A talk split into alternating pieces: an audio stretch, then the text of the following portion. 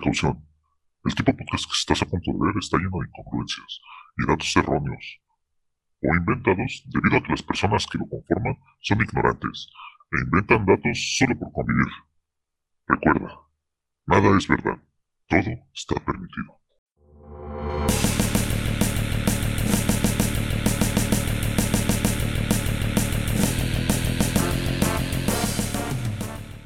¿Qué tal, frikis de Pascua? Bienvenidas y bienvenidos a un nuevo episodio de Easter Geeks. Ya el episodio 47, ya cada vez nos estamos acercando al número 52, que quiere decir que ya hemos cumplido un año con ustedes y esperemos que se la hayan pasado y que se les sigan pasando muy bien. Como siempre, nos acompaña Total Mosh y Havokers. ¿Cómo están el día de hoy? ¿Qué tal? Pues yo me encuentro bastante bien. Creo que pues da gusto que ya este proyecto llevara ya tanto tiempo y que a pesar de cualquier cosa, pues estamos aquí cada semana. Pues yo estoy feliz y también por la oportunidad de ver pues mucho contenido, vi muchas películas ah, que yo posteriormente a lo mejor voy a proponer para que hablemos aquí en el podcast, pero pues aún así me encuentro bastante bien y con ganas de platicar un poco de todas las noticias y cosas que vimos esta semana. Excelente. ¿Y tú cómo estás, Telmosh? Bastante feliz, bastante bien, ya que sean bastantes capítulos me, me sorprende, pensé que íbamos a renunciar como en el 5 y me alegra saber que hemos estado jalando un poquito más de gente de lo que pensé que jalaríamos jamás, no pensé que pasaríamos de los dos espectadores y eso seríamos dos de nosotros tres, pero contento de, de saber más o menos las cifras que tenemos y también toda la semana estuve viendo eh, muchas cosas que tenía pendientes. Acabé de ver un show más, ya vi las ocho temporadas, lloré con el final y todo bastante tranquilito ha estado. Excelente, a ver si ya después en otro episodio nos cuentas qué onda con ese, con ese, bueno, no sé si es anime o caricatura. Pues ya lo escucharon, Frikis de Pascua. Eh, como cada capítulo, les vamos a traer la, las mejores noticias que ocurrieron durante esta semana o en los últimos días, para que estén siempre eh, informados. Y ya sin más preámbulos, pues comenzamos el capítulo. El mundo de las noticias no descansa, pero Easter Geeks sí. Estas son las noticias más relevantes de la semana. Y como primera noticia tenemos que ya se liberó por fin o ya puedes encargar el nuevo Nintendo Switch OLED Model. Si eres de Estados Unidos o fuera de México, acá todavía no llega. Creo que en Japón y en Estados Unidos ya está disponible. Esta noticia que a lo mejor nos llegó de golpe el día que lo anunciaron. Como que se me pasó muy, rápido el tiempo desde que les dimos esta noticia de que iba a haber un nuevo modelo y algunas personas ya lo tienen en sus manos, ¿no? De hecho, eh, ha, ha, habido una que otra noticia relacionada con este nuevo modelo, que es que este Nintendo pues ya incluye como una tipo protección en la pantalla para que sufra menos rayones o menos daños a la hora de ocuparlo. Y también he visto que en algunas cuentas como en Twitter están comparando la diferencia de resolución de la pantalla de este nuevo modelo OLED con el anterior. Y la verdad es que, por ejemplo, subieron una imagen del nuevo Breath of the Wild en el nuevo Switch y sí se ve una diferencia increíble. Parece que el Nintendo viejito o el Nintendo 1.1 ya aparece de hace años y que le hace falta o le hacía falta mucha actualización en esa cuestión de la pantalla. Eh, creo que si ustedes tienen la posibilidad de encargarlo que ya llega a diciembre aquí en México, pues la verdad es que se lo recomiendo si no tienen un Switch, porque la verdad es que al menos en las imágenes se ve que vale la pena. ¿Ustedes cómo han visto este nuevo Nintendo OLED Model, ya sea en imágenes o en noticias, o, o qué es lo que les impactó más al saber de este nuevo modelo que ya lo pueden encargar? Pues se ve bien, se ve bonito, me gusta el modelo blanco, la verdad sí, sí me darían ganas de comprarlo, pero como ya tengo un Switch, aunque haya cierta mejoría en la calidad de imagen, creo que todavía no es lo suficiente como para que yo sienta que necesito el cambio. Yo como ya tengo mi Switch de hace bastante tiempo, pues sí no, no es como que me sintiera no sé, como traicionado por la marca porque de repente haberlo comprado recientemente y que me anunciaron uno nuevo, no, yo ya como estaba con mi Switch de hace tiempo, pues sí, yo sentí que era un paso que en algún momento se iba a dar y pues sí, sí está bien, a lo mejor si se me llegara a descomponer, eh, bueno, si tuviera dinero y se me llegara a descomponer mi Switch, eh, sí compraría este LED en vez de tratar de componer mi, mi viejo Switch, pero pues la neta, pues sí creo que es un buen sistema, pero no lo suficientemente grandioso como para sentir obsoleto el anterior. Entonces, me parece que eh, pueden coexistir bastante bien los dos. Sí, creo que yo pienso de forma similar. Creo que a pesar de que sí hubo unos cambios muy notorios en la consola misma, no siento como que haya hecho un paso muy agigantado, ¿no? O sea, es obvio que la tecnología siempre va pues rapidísimo, siempre va actualizándose y obviamente esta consola necesitaba quizá un, un nuevo modelo que lo hiciera ver más moderno, que lo hiciera ver mejor. Y ahora que ya lo tiene, pues enhorabuena para todos los nuevos que los vayan a comprar. Aunque yo, pues realmente, si yo tuviera la anterior, la verdad es que no le pediría nada al nuevo que está saliendo, ¿no? Al menos de que ya salga una nueva versión completamente diferente, pues yo creo que ahí sí valdría la pena completamente, pero pues en lo que refiere a este modelo, creo que se ve más bonito, sí, obviamente, y, y aquellos que de verdad tengan el poder adquisitivo de comprarlo, pues pueden hacerlo, ¿no? Y, y si no, pues no hay ningún problema, realmente no se están perdiendo, pues a lo mejor sí de la calidad, pero pues nada que no le pueda pues competir el, el Nintendo que ya tienen ustedes en su casa. Pues está chido, yo la verdad es que si en mi caso, que yo no lo tengo ahora actualmente, pues si yo tuviera la oportunidad, mejor ahorraría lo suficiente para comprar este nuevo modelo en lugar de pues comprar uno anterior, ¿no? Obviamente. Pero pues sí, yo no le veo tanta diferencia así que sea de dema- demasiado peso para, para tratar a lo mejor si ya tienes tú uno anterior, de cantarte por uno nuevo. Sí, la verdad es que si aún no tienes esta consola, sí sería bueno que pudieran hacer el esfuerzo para comprarte, comprarse el nuevo modelo. El precio actual, al menos el que aparece en Amazon México, es de 9.999 pesos mexicanos. Entonces, para que ya vayan más o menos viendo cuánto tienen que ahorrar para poder comprar esta nueva consola, recuerden que llega hasta diciembre y todavía tienen algo de tiempo para comprarlo. Pero sí, creo que es un upgrade pequeño que a lo mejor y no vale la pena tanto si ya tienes uno. Y yo en mi caso que lo acaba de comprar, pues a lo mejor y como dice Mosh, él no se siente traicionado, pero a lo mejor yo sí porque no me avisaron antes que iban a sacar un nuevo modelo. Pero siento que así es con todo, que de repente bajan a lo mejor el precio de una consola y a los días o meses siguientes pues ya sale la nueva. Pero aún así creo que estoy a gusto con mi Nintendo actual y espero que cuando salga ya una versión Pro o otra versión de la consola de Nintendo Switch, pues a lo mejor y esa otra ya la pudiera comprar, pero pues siento que de aquí a lo que pasa eso todavía faltan algunos años para que suceda. Y para la siguiente noticia que traemos esta semana es que si no se enteraron que hubo un hackeo a Twitch, se hizo un leak de varios datos de la compañía. De hecho, se filtró en Reddit y en una plataforma de, de storage de archivos un buen de, de historiales de chats, por ejemplo, desde que se inició la plataforma. E incluso también se filtraron los salarios de algunos streamers super famosos como Levi, Auron Play, Rubius, The Gref, Alex el Capo y Juan S. Guarnizo. Se filtraron diferentes eh, salarios en este leak y podemos ver como cantidades a lo mejor y exorbitantes para nosotros porque a lo mejor no sabemos cuánto gana realmente un streamer. Recordando que nosotros todavía no ganamos nada, pero pues ya tenemos como ciertos, ciertas referencias de qué es lo o cuánto podríamos ganar en caso de que seamos, por ejemplo, el top 5 o el top 10 de aquí de México o a nivel internacional e- en, en el caso de Twitch. Y solo para compartirles unos pequeños detalles, un streamer o una compañía llamada Auron Play ha cobrado más de 3 millones de euros en los últimos 26 meses. O sea, eso es como 60, más de 60 millones de pesos en solo dos años, ¿no? Creo que se me hace una cantidad exorbitante. Eh, Ibai, por ejemplo, ha cobrado 2.314.000 dólares desde el 20 de febrero de 2020 hasta el día de hoy. O sea, más o menos se calcula que gana unos 120 mil euros mensuales o unos 2 millones de pesos mexicanos al mes. La verdad es que en el caso de nosotros, pues como no eh, tenemos es- estas ganancias, am- al menos a mí se me hace exorbitante de cuánto ganan estos streamers y ya no, ni siquiera dudo de cuánto le generan a la compañía, ¿no?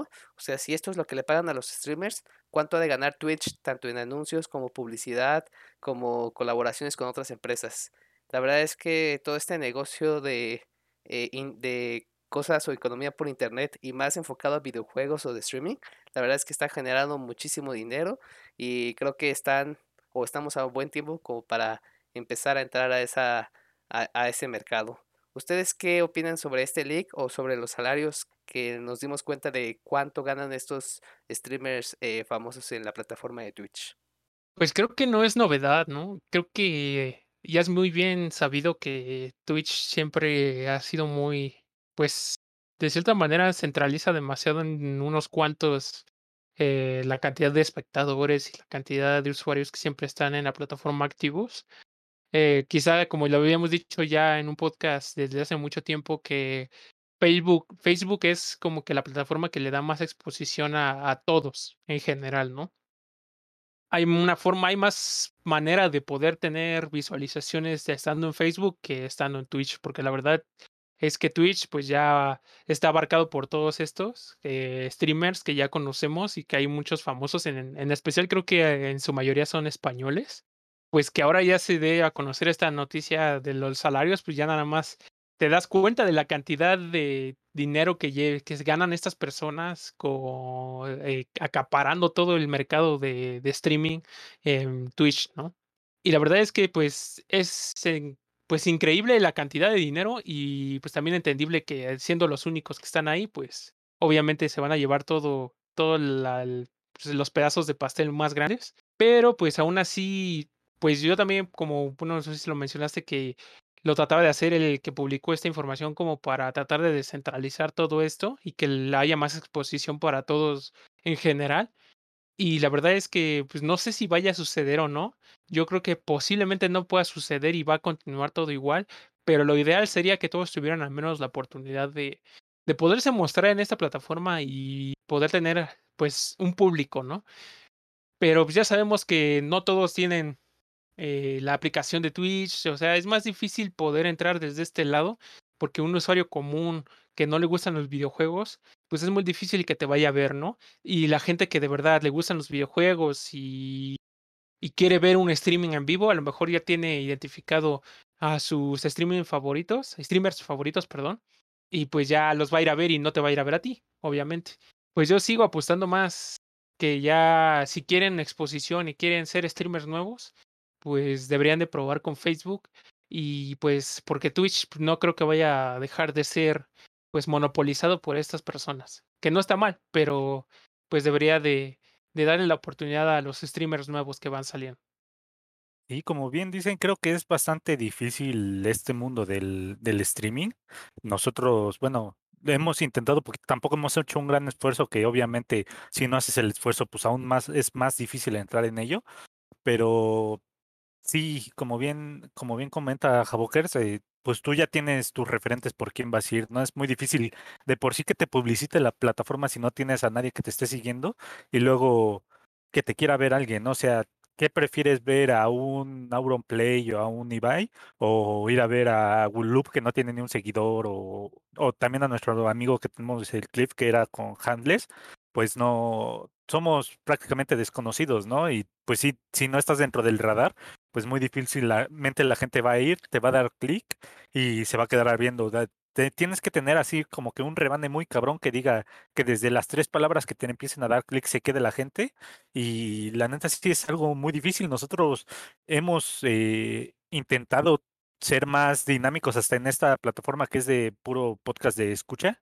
Y siento que a veces nos falta todavía mucho por aprender, ¿no? Nosotros eh, tratamos de ser dinámicos y eso, y a veces sí siento que, que sí, sí nos falta ese rebane que la gente sí busca en Iron Play o algo así, que desde tres palabras ya te estás haciendo reír o cosas así. Entonces, creo que han hecho ellos bien su trabajo porque han, eh, ya es un trabajo para ellos, ya es algo que, que hacen durante horas y les, les da dinero.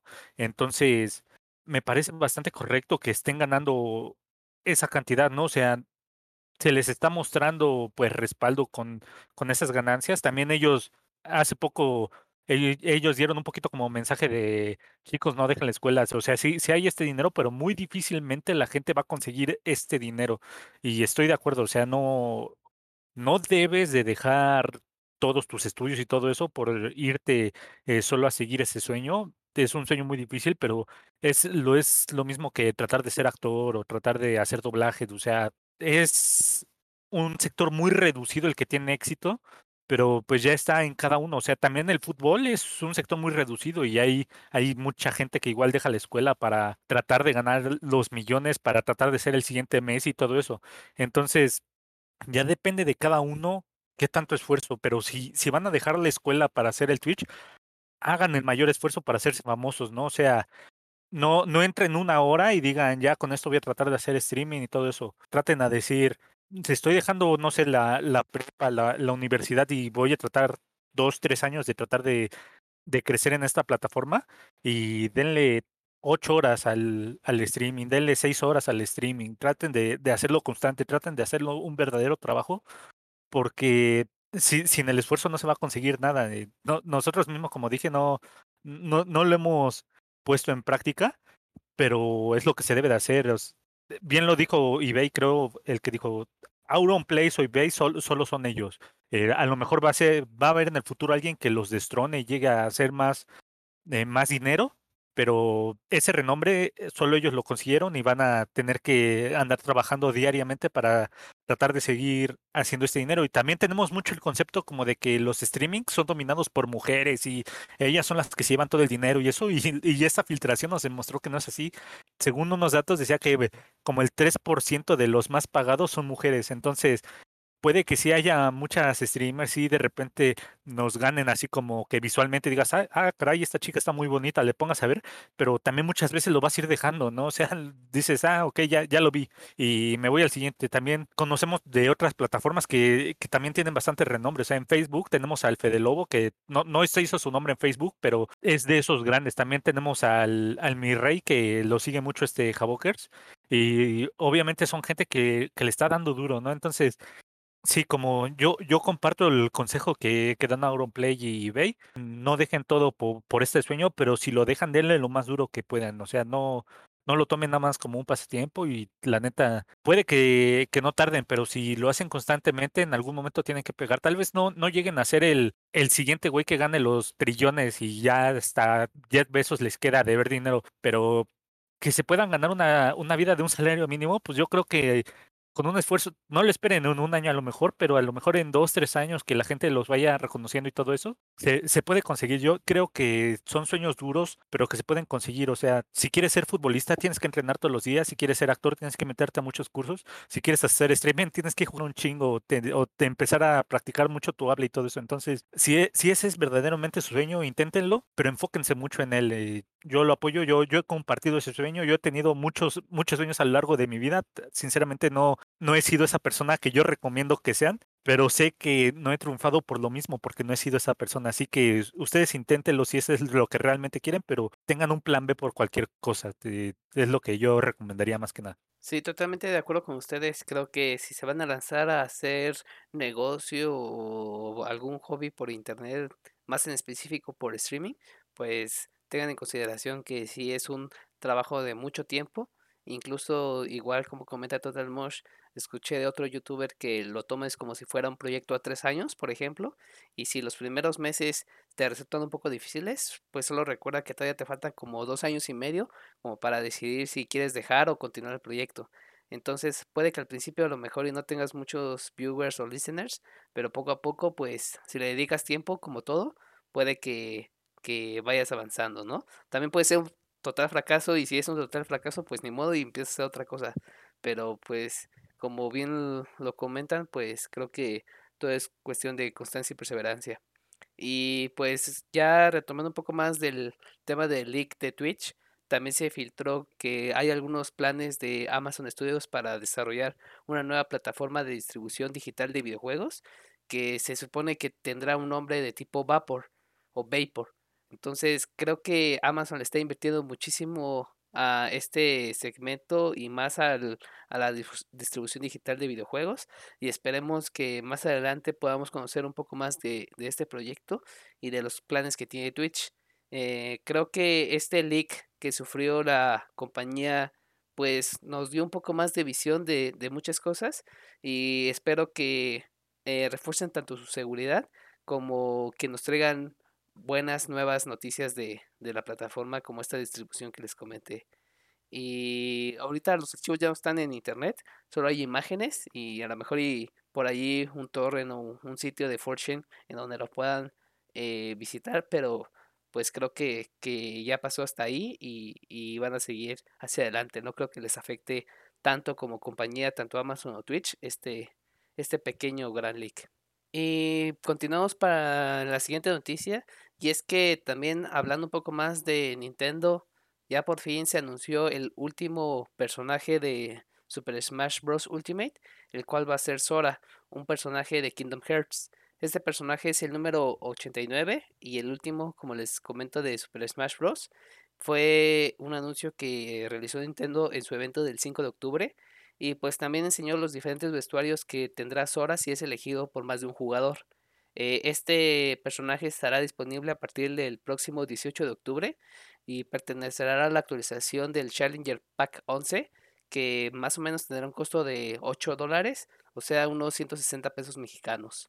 Ustedes, y más en específico a Mosh que ha jugado eh, Super Smash Bros., ¿qué te pareció este nuevo personaje? ¿Esperabas uno nuevo? ¿Te como que te emociona poder comprar este personaje en un futuro?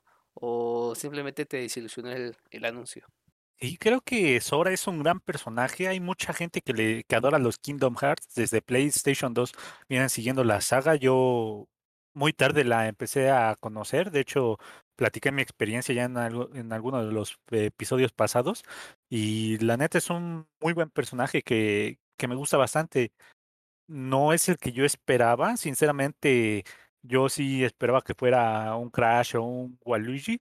Pero no tanto solo por querer ver esos personajes, sino porque no quería otro espadachín en el juego. Eh, Sora terminó siendo otro espadachín, otro de los muchos.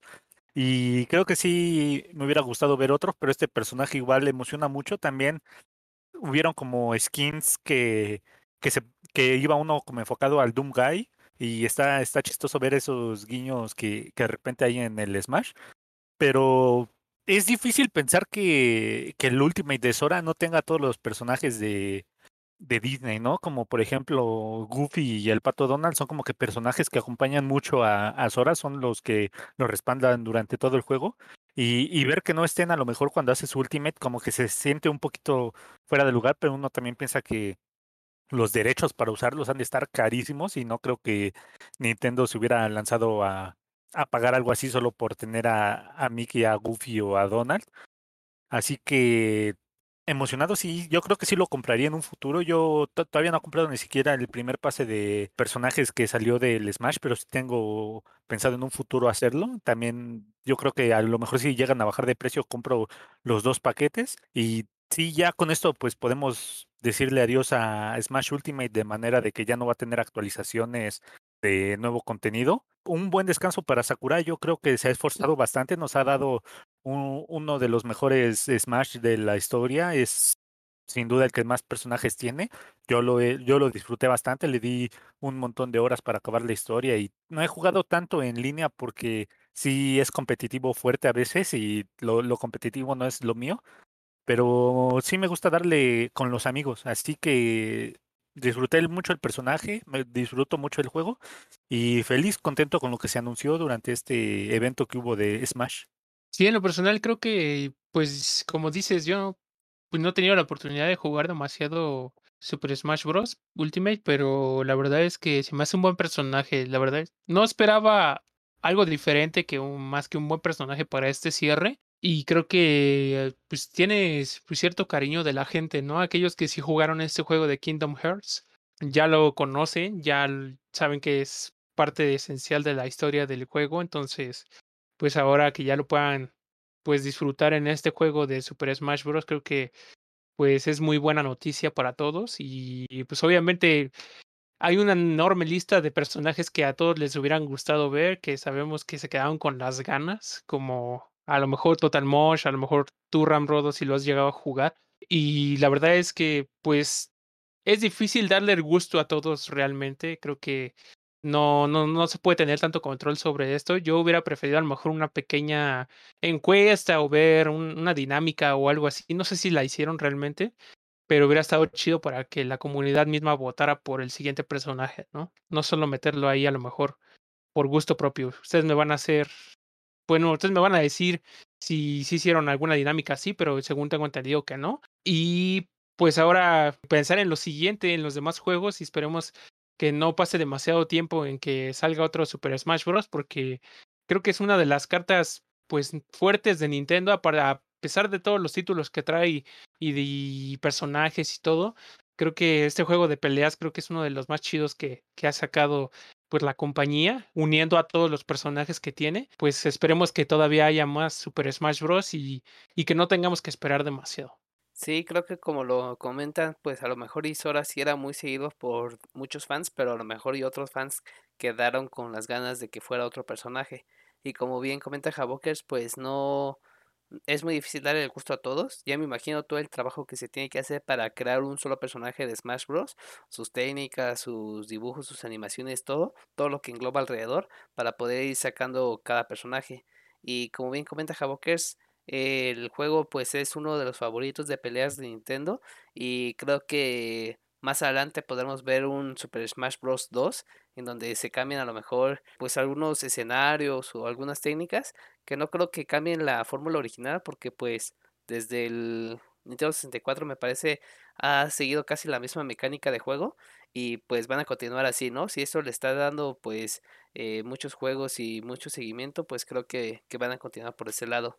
Lo que yo espero es que a lo mejor y más adelante ya se puedan organizar pues torneos oficiales y que no los cancele eh, Nintendo como lo hemos comentado en otros episodios y creo que si se si arreglan esa parte del Super Smash Bros creo que ya van a explotar muchísimo más el juego no ya que puede que el online como dice Total Motion sea muy competitivo pero si entras como a una liga de acuerdo a tu nivel o, o ciertos torneos creo que les darías un poco más de relevancia a todos aquellos jugadores que quieran pasar un juego ya sea eh, divertido con personajes online o con jugadores online o muy competitivo para poder tratar de ganar un torneo, ¿no? Sora es el último personaje de, de, este Super Smash Bros.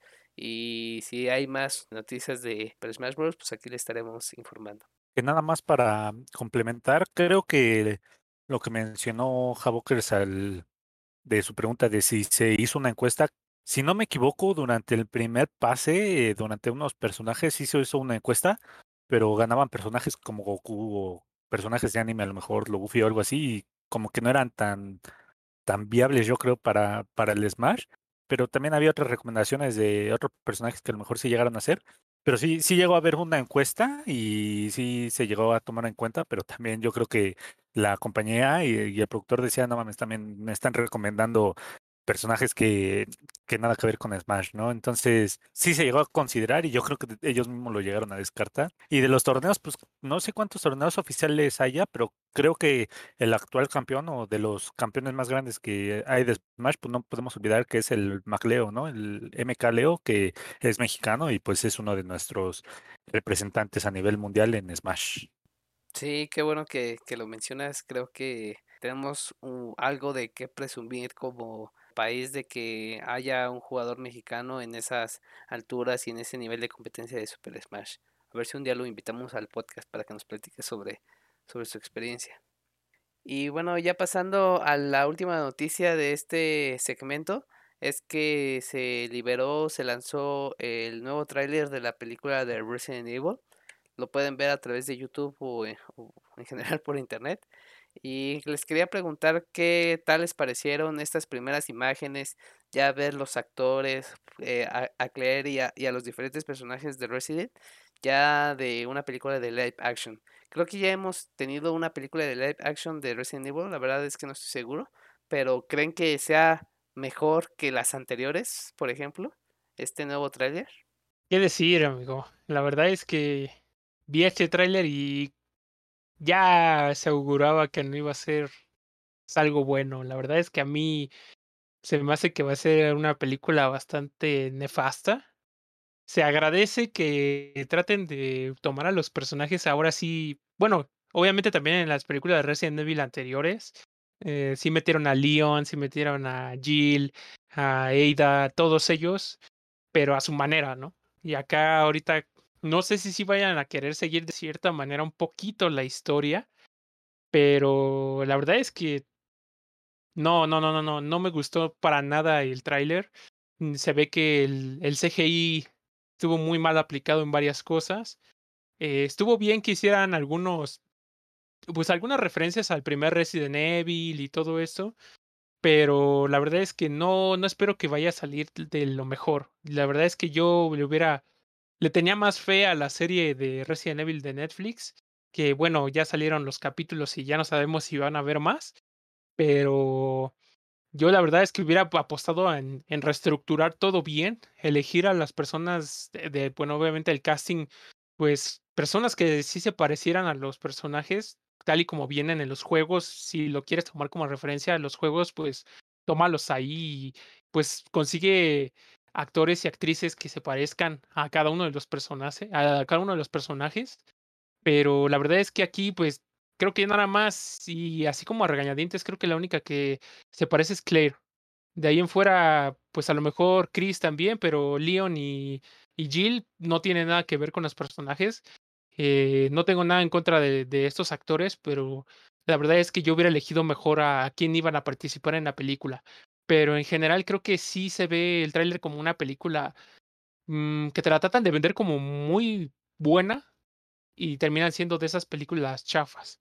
Espero equivocarme, espero que la película esté realmente buena. ¿La voy a ver? Sí, claro que sí, que la voy a ver, porque pues, también soy fan de Resident Evil y cualquier película, si ya me aventé todas las películas de Resident Evil anteriores, que la verdad es que las últimas me parecieron súper malas, pues la verdad es que esta no la voy a dejar pasar, la voy a ver igual, pero voy con muy bajas expectativas, la verdad.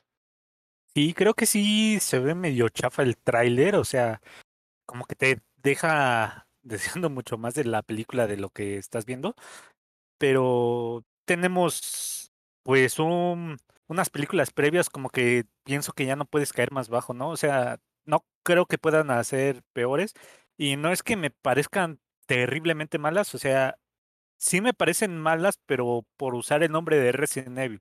Creo que si hubieran usado otro nombre, que los hubiera muerto, eh, se hubieran llamado Los Muertos Regresan o cosas así que fuera de zombies, eh, me hubiera parecido una película palomera, pero yo siempre estuve comparándole diciendo, no más, es que cómo meten a ese personaje, este, este, y no tiene nada que ver con la historia, y cómo están haciendo guiños así, así, y era lo que me dio, me cagaba a mí la experiencia, pero sé que si hubiera ido sin conocer a lo mejor la saga de videojuegos de Resident Evil, que ya he platicado muchas veces que es mi saga de videojuegos favorito, sí sería diferente mm, lo que yo pensaría sobre esta nueva película pues sí, no tengo muchas expectativas, pero tengo muchas esperanzas de que pueda ser mejor de lo que vimos. Entonces, creo que estoy emocionado por ver o esperar que no sea tan mala como se ve y desde desde el tráiler, pues, bueno, desde el cast de personajes, pues ya ya sabíamos que no iba a seguir a lo mejor tanto el canon de cierta manera, ¿no? Porque si nos quejamos en su momento de la serie live action que está haciendo Netflix y dijimos que como a Wesker, el personaje principal, le están cambiando pues el color de piel y toda su, etnia, pues también lo hicieron con Jill, ¿no? Entonces, eh, desde ahí vimos que no están respetando tanto el canon y ya cuando vemos el este tráiler, pues parece como que si Claire va a ser eh, personaje principal, ¿no? Va, parece que ella va a ser protagónico, todavía no estoy seguro si van a manejar como que dos aspectos y todavía se ve medio raro, pero lo que sí es que el canon no está tan respetado dentro de los videojuegos y la película. Entiendo que a lo mejor no quieren hacer un copy-paste de, de los videojuegos, que yo no entiendo por qué la gente no lo hace. O sea, eh, para mí sería un buen gancho que hicieras así igualita la historia que el videojuego y la gente que no conoce el videojuego de ver la película y dice, ah, no mames, me gustó mucho y a lo mejor de ahí brincan, pero pues supongo que ellos que lo que ellos buscan es llamar la atención de, la gente que se ha jugado el videojuego y decir, no, es que no te podemos entregar la historia que tú ya conoces mil veces porque queremos sorprenderte. Y de repente sus sorpresas pasan a ser decepción, ¿no? Porque tú estás diciendo, ah, es que esto pasa así, así en el juego y de repente te lo cambian totalmente y termina algo que tú dices, no me gustó porque no se parece. Y no sé muy bien cómo funciona Hollywood, cuál sea la manera correcta. Obviamente creo que dentro de las películas anteriores de Resident, ellos probaron que la gente se quejaba y se quejaba y se quejaba, o al menos los fanáticos, pero el dinero seguía llegando a sus, a sus arcas, ¿no? No por nada fueron como seis películas. Y por lo mismo yo creo que ellos siguen diciendo, ah, pues esto ha funcionado, pues hay que seguir sorprendiendo a la gente en vez de hacer un copy-paste de, de lo que ya conocen. Que desde aquí se ve que Claire como que está en Raccoon City y de repente se van a la misión de Spencer o de los Trevors más bien. Bueno, creo que sí es de Spencer. Y ahí hay muchos guiños de los videojuegos que se agradece siempre cuando hay guiños en los videojuegos, ¿no? Hay cosas que, que vemos como frases que venían eh, de repente en las notas que te vas encontrando en el primer juego y lo ves ahí escrito en un vidrio o algo así. También la, la forma en la que se encuentran al primer zombie en el Resident Evil 1 también se, se vio aquí homenajeada en este juego. Hay personajes que no se habían tomado en otras películas y a lo mejor la gente que no conoce el remake de Resident Evil 1 no conocía este personaje que es Lisa Trevor, que es como un ser inmortal. Y estoy emocionado por todos estos guiños, pero sigo asustado de que me vaya a decepcionar. O sea, si voy a tratar de ir con las menores expectativas para que me sorprenda de buena manera, yo la verdad soy bastante fácil de complacer en, el cine. Eh, sí, de repente si le echo caso a una película y digo que no me gustó, pero hay muchas cosas que son terriblemente malas que yo, que yo disfruto y quiero que Resident Evil sea una de ellas. Eh, obviamente no, no quiero que sea mala, quiero que sea buena, pero ya voy con la mentalidad de que va a ser mala y va a ser, va a ser asquerosa. Y creo que hay muchas cosas que todavía me puede sorprender y espero que en ese tráiler, si aparece Claire y no nos pusieron a Mr. X, nos lo pongan en, en, la película y nos sorprenda y que la película no, no acabe destruyendo Raccoon City en esta, en esta primera entrega, ¿no? Porque todavía quiero ver a Nemesis, todavía quiero conocer más, más de las historias que había alrededor de Raccoon City. A lo mejor, no sé si vayan a poner a Birkin, que vayan a poner Hong, que es de mis personajes favoritos porque es súper misterioso y no sabemos prácticamente nada de él. Y hay muchas cosas que, que quiero conocer en esta película que, que no sé si se vayan a tocar o no. Entonces, este, pues sí, estoy, estoy a la expectativa, estoy viendo cómo se va a dividir la mansión Spencer y, y todo este de Raccoon City. Y la neta sí, este, preocupado, emocionado, esperanzado, no sé, muchas emociones encontradas. Y como yo había dicho, eh, lo voy a repetir, no sé si, si, no estoy seguro si sí lo dije la vez anterior que platicamos de, de cuando salió el póster, creo, pero a mí me hubiera gustado que la primera película live action se dividiera entre Resident Evil 0 y Resident Evil 1 y todo era en dos mansiones y está medio conectado. Me hubiera gustado que eso hubiera sido la primera película. La segunda yo hubiera sido el 2 y el 3, que también son historias medio conectadas. Y ya después eh, hacer un individual del 4, 5 y 6. Pero pues obviamente eso es lo que uno quiere ver como fan, pero no necesariamente conocemos cómo se escribe en el cine de Hollywood, ¿no? Como dije, Tal vez nosotros queremos una cosa y Hollywood dice, dice, es que eso no funciona. Les estamos dando lo que genera dinero, no lo que creen ustedes que funciona. Así que yo creo que, que la voy a ver de estreno, seguramente sí, porque amo esa saga, le he comprado casi todos sus juegos de, salida, obviamente los, los primeros eh, no tanto porque no había tanta oportunidad monetaria, no sabía tanto sobre el mundo de los videojuegos, pero desde que he tenido ya un poco más de conocimiento, sin duda he estado comprándolos y la neta eh, hay que juntar todos la esperanza y, y, que sea una buena película para que lo que siga esté todavía mejor y, y nos guste mucho más de lo que ya fueron las, las sagas anteriores de Resident Evil. Sí, ojalá que no decepcione y que por ejemplo, escuchar a ustedes que sí son muy fans de la serie, que no les traigan una película como tan fea como las anteriores y como bien comentan. Yo cuando vi el tráiler, que no soy tan fan o conocedor de la serie, la verdad es que me gustó un poco porque jugué el Resident Evil 1 un poquito y como dice Total Mosh, y Havokers, creo que sí hay varias escenas que aparecen en el Resident Evil 1, como cuando ven al, al, primer zombie, ciertos disparos, ciertos mensajes, y cuando llegan a la mansión, esta como escena panorámica que ponen de los cuatro entrando a, a esta casa, pues sí me recuerda mucho al juego, y la verdad espero que al menos yo vi un poco de acción, creo que no se ve tan mal, o sea, tómenlo como una opinión externa y no fan de, la serie, pero pues no se ve tan mal, ¿no? Los zombies y incluso aparece un perro con CGI, que creo que a lo mejor sí puede mejorar, pero hasta eso no, no se me hace nefasto. Ojalá que, como bien comentan, esperemos que sea una buena película, buena serie, estamos a la expectativa y pues ya veremos el día que se estrene a ver si, si desilusiona o no como sus anteriores películas pero pues estén al tanto para, para, para saber qué, eh, cuál es la fecha en la que se estrena. Según yo, el tráiler dice que se estrena el 28 de noviembre. Ah, ya súper rápido entonces. Pues ojalá que, que nos dé tiempo entonces de, de verla antes de que se acabe el año y pues ya les traeremos, te les traeremos la, nuestra reseña y nuestra opinión de esa película. Y pues ya sin más que agregar, eh, con esta noticia te- terminamos la sección de, de noticias como tal y pasamos a nuestra siguiente sección que es videojuegos. Es momento de pausar el juego y platicar de nuestras partidas más recientes en este segmento de videojuegos. Y en nuestra sección de videojuegos hablaremos, o más bien Total Mosh como siempre hablará de un juego que estuvo probando estos últimos días y se trata de Marvel's Avengers, el cual nos dará una pequeña opinión y reseña de lo que le pareció este juego que estuvo jugando en la consola de Xbox. Sí, recientemente se anunció, no me acuerdo si lo comentamos en capítulos pasados, que iba a llegar a Xbox Game Pass. Y le di una probada, dije, pues hay que, hay que verlo, porque sí vi que muchos le tiraban así demasiada caca al juego, y, y yo me hice mi, mi mismo pensamiento de que el juego, pues sí era una mierda total, porque dije, no, es que no deja de recibir caca, caca, caca, caca, caca, caca, y lo fui sin expectativas, dije, pues este juego ha de ser una mierda, ¿no? Pues todos le echan caca pues qué puedo esperar. Y cuando lo empecé a probar me di cuenta que lo estaba disfrutando, me, me estaba divirtiendo más de lo que estaba pensando.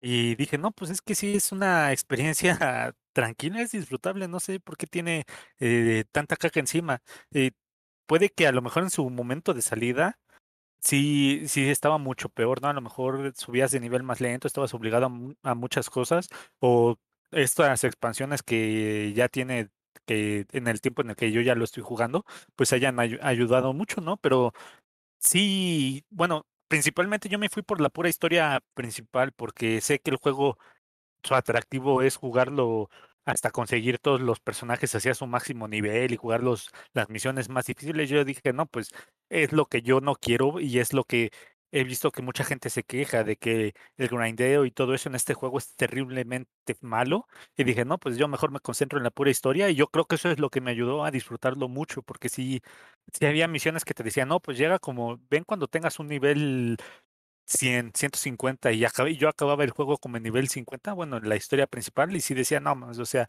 para tener que llegar a esos niveles voy a tener que andarle dando horas, horas, horas, buscando mejor armadura y todo eso, y sí dije, no, pues yo mejor me voy por la pura experiencia de la historia principal, y la, la neta, de esa forma yo lo disfruté bastante el juego, está bastante divertido, visualmente es una chulada, sí, está... Está bastante hermoso el juego visualmente y está divertido. Me recordó un poquito como si estuviera jugando Marvel Ultimate Alliance, pero en vez de cámara desde arriba, pues lo veías desde atrás y estaba bastante divertido. Era golpes como a lo bestia y tú ya ibas se- seleccionando qué personaje querías. Había unos que no me gustaba tanto su forma de combate como Iron Man y eso, pero al jugarlo solo, pues yo podía elegir qué personaje el que más me gustaba. Y también en el juego te permite, si no tienes con quién jugar, te permite rellenar lo- los espacios de compañeros y la máquina juega por, por ellos, ¿no? Y ya te acompaña la máquina con, con los otros tres personajes que tú elijas. La neta sí está bastante disfrutable, no está tan, no está tan mensa la, la máquina. Bueno, yo lo jugué en dificultad normal y ahí pues no, no encontré demasiados problemas en ninguno de los niveles. La, la máquina me ayudaba bastante bien. Sí, no, tampoco es como que eligieran los mejores momentos para hacer los, los poderes y todo eso, pero pues mientras no, no sientas que se queda parada sin golpear a nada, creo que ya es un gran avance. eh, te acompaña bastante bien. El, el mundo, pues tampoco es así extensamente grande, son varios mapitas que están un poquito extensos que te ponen a buscar ahí cosas que para liberar gente o para encontrar eh, mejor armadura, vencer enemigos que te van a dar más armadura y todo eso. Y la neta sí, sí me, de- me di cuenta que yo de en vez de irme a veces solo por la misión decía, "Ah, pues me da ganas de explorar un poquito la ciudad, el desierto y todo eso, y de ahí me iba a buscar otra misión. Entonces, creo que es un juego que, que sí, como que lo que hubiera sido su mayor atractivo fue lo que lo andaba derrumbando, pero lo que parecía que era como que nada más así de, ah, sí, nada más esto es tutorial, es lo que a mí me, me hizo disfrutar bastante el juego. Entonces, gente, si, si quieren, si han escuchado muchas pestes sobre este juego, denle una probada, más que nada si tienen Game Pass, que ya, ya he he dicho como cómo esto nos ayuda a generar mucho el criterio esto de que sí, sí vemos a lo mejor muchos analistas que, que decimos, tengo un gusto parecido con este analista y ese te dice es caca, pues ya vas diciendo, "Ah, es que si este güey no le gusta a mí me va a cagar, pero ya cuando lo pruebas puedes darte cuenta que es muy diferente lo que él piensa que lo que tú piensas, a, lo mejor en ese juego en específico, y es lo que me pasó con este Marvel, ¿no? Yo sí lo disfruté sus horas que le jugué, tampoco, como dije, no le voy, no le di sus tantas horas que necesita el juego para llegar a desbloquear todos los logros. Yo nada más me fui por la historia que era lo que, lo más divertido, lo que más me entretenía. Tiene una historia decente, como que se siente como que lo querían dar un, un guiño como que a los X-Men, como que se siente que, que le hace falta mucho la licencia de los X-Men porque ocurre una cosa y empiezan a salir gente con superpoderes, pero en lugar de llamarlos mutantes, los llaman inhumanos, que creo que también dentro del universo de Marvel creo que también eh, está bien dicho porque sí existen hasta donde sé, creo, porque hay una serie. Mi referencia es que hay una serie que se, una serie que se llama Inhumanos, pero no sé si también esa serie salió solo para llenar ese vacío que tenían los X-Men, pero sí, sí siento que también manejan muchas cosas de, del universo que a lo mejor están un poquito más escondidas dentro del universo Marvel. Hay cosas que si te gusta explorar, te dicen, ah, pues hay cómics que puedes ir encontrando, ve por tu armadura y todo eso.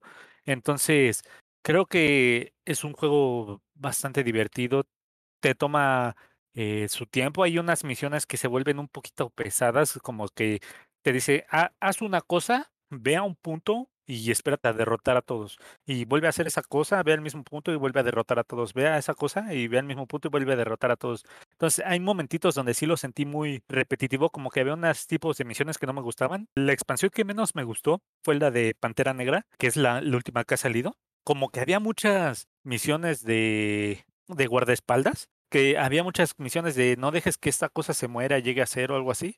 Y creo que son de las cosas menos divertidas que luego hay en los videojuegos, el de lleva este personaje de punto A a punto B para que eh, haga tal cosa y tú tienes que irlo resguardando. Este personaje es un completo inútil y tú tienes que ir matando a todos los enemigos. Creo que esas son las misiones que, que se sienten más pesaditas en los, en los videojuegos y Black Panther tenía mucho de eso. Entonces ese DLC no me gustó, pero el DLC de, de Hulk ah, está, está hermoso. Ese DLC de el futuro está precioso. Tienes que manejar a, a, eh, Ojo de Halcón y la neta Hulk eh, en dificultad normal me costó bastante. La neta llegó un punto en el que me cansé y dije, no, a la mierda con esto y, y le bajé la dificultad, lo, de, lo bajé a fácil porque de un golpe me chingaba, o sea, me, me tumbaba y tienes como que tres, dos veces te pueden revivir y ya la tercera ya el juego te regresa al punto de guardado. Y Hulk tiene mucho eso de que hay varios de sus ataques que son de áreas bastante grandes o de un golpe te mata. Y hay un uno en especial que sí decía, no mames, está bien pendeja la, la inteligencia artificial, que es el único el lugar donde sí dije que la inteligencia artificial te estaba afectando, era que Hulk hace como que un grito o algo así, que si estás muy cerca de él, tumba a todos. Entonces, de repente yo me alejaba, pero la inteligencia arti- artificial decía, no mames, es el momento perfecto para pegarle a Hulk. Se iban todos sobre él, Hulk les gritaba y se tumbaban todos. Entonces yo tenía que ir a revivirlos, pero fuera de eso, la inteligencia artificial bien, ese DLC de Hulk, la neta, está hermoso. Den- denle una probada, es es de, creo que mi favorito hasta ahorita que, ha salido de ese juego. No sé si vayan a ver más. Y sí, no se dejen llevar, gente. La neta, yo me dejé llevar pensando que era caca. Lo probé y bastante divertido. Denle, su chancecita y pues nada más que agradecer a Xbox Game Pass por dejarme probar estas cosas que a lo mejor de, de otra forma yo jamás hubiera probado. Excelente, qué bueno que nos aclaras eso, Totalmosh, de que pudiéramos a lo mejor ir ver por internet algunas reseñas de un youtuber famoso que diga, no, pues este juego está del asco, que quedó de ver, pero ya con tu reseña pues nos das un poco más de visión y que les den oportunidad, por ejemplo, a los frikis de Pascua que lo descarguen y aprovechen esa promoción o, o este juego que está gratis en Xbox Game Pass y que lo juzguen por ellos mismos, ¿no? También está padre que puedas elegir como cada personaje de acuerdo al, al que quieres y pues ya si te toca Black Panther en las misiones secundarias o en misiones de, de agente tipo Hitman, que es como muchas misiones de sigilo y de, y de, y de andar, yo me imagino como de andar escoltando o, o, o entrando de forma muy silenciosa a cierto lugar, pues que no les aburra tanto a los que lo jueguen. Pero pues ya ahí lo tienen y pueden jugar diferentes personajes y no se ve tan mal como se comenta por internet. Y pues ya con esto, con esta reseña pasamos a la siguiente sección que es Watchando. Las series y películas nunca terminan. Por eso, A continuación sigue nuestro Guachando semanal. Y en nuestra sección de Guachando vamos a hablar sobre una película que, pues, en primera es medio difícil de encontrar por internet. A mí me costó un buen de trabajo encontrar un link o un lugar donde verla, incluso encontrar los subtítulos también, que estén como acuerdo con la película. Y pues esta película no sé muy bien en qué categoría entra, si terror o gore o de violencia. La verdad no, no estoy muy seguro. Y pues estamos hablando de la película de un film serbio, a Serbian Film, que ya tiene varios años, creo que salió en el 2010 si no me equivoco. Es una película que incluye un buen de temas tanto de sangre, violencia, sexo, asesinato, eh, un buen de cosas. La verdad es que a lo mejor todos los clichés o cosas un poco extrañas están incluidas en esta película, que hasta eso se me hizo no tan larga, creo que dura un poco menos de dos horas y se me hace pues una buena duración para que ni te quedes tan traumado ni si, y tampoco como que le pierdas tanto a la película de que te explique más cosas. Y pues un poco de introducción de esta película, el actor principal, el protagonista, es un actor porno que hace tiempo pues era muy famoso y que ahora pues ya no se dedica a esa profesión y decidió formar una familia. Eh, con esta chica tiene un hijo, el protagonista se llama Milos y su hijo tiene como alrededor de 8 o 10 años. Una vez que Milos llega a su casa, ve o encuentra que su hijo está viendo una de estas películas pornográficas donde él actuaba, ¿no? Donde él era esta estrella porno en aquellos tiempos.